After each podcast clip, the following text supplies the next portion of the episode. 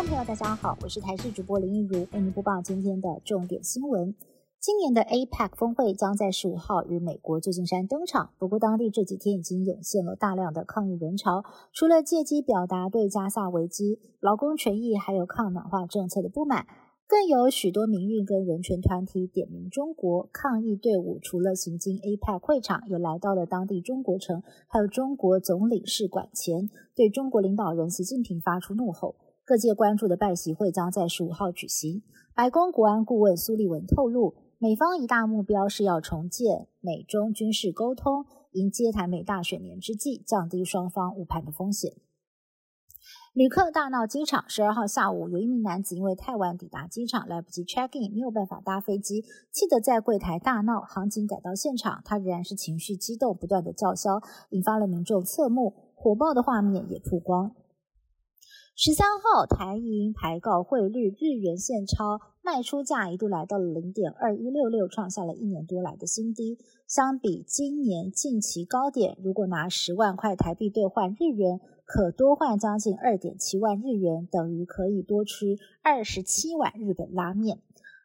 财信传媒董事长谢金河也在脸书有感发文表示。消费物价，日本没有比台湾贵，甚至在台湾吃日式高档料理，一个人要一万八。又财经专家建议，最近日币可以分批换，因为还有可能有探底的机会。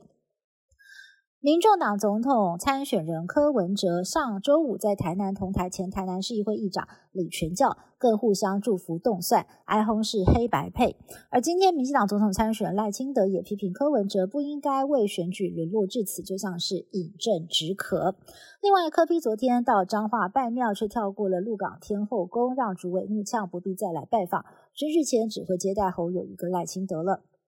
而蓝白河中有实质进展了吗？前总统马英九公开表态支持全民调，而现在更传出了国民党主席朱立伦不再坚持德国模式，但是必须呢要互比民调占六成，政党支持度要四成的比例，这是蓝营的最后底线。民众党总统参选人柯文哲也同意用侯柯或者是柯侯来做全民调，还说要找马前总统来当见证人。对此，国民党总统参选人侯友谊回应，期待柯主席拿出善意来合作。第六十届金马奖颁奖典礼将在十一月二十五号登场，而金马执委会在今天公布了表演嘉宾，由三金得主卢广仲重新演绎经典电影歌曲。另外呢，还请来了享日国际的小提琴大师胡乃元，率众音乐家登台演奏。另外，曾经获得金马奖肯定的戴立忍，则是首度现身录制入围者名单，各环节都让人相当期待。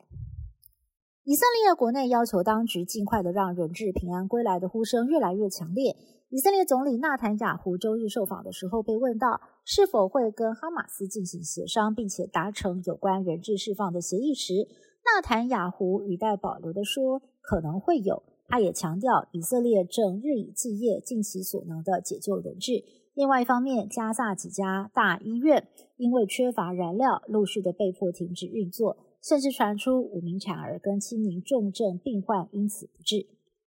以上新闻是台新闻部制作，感谢您的收听。更多新闻内容，请您持续锁定台视各界新闻以及台视新闻 YouTube 频道。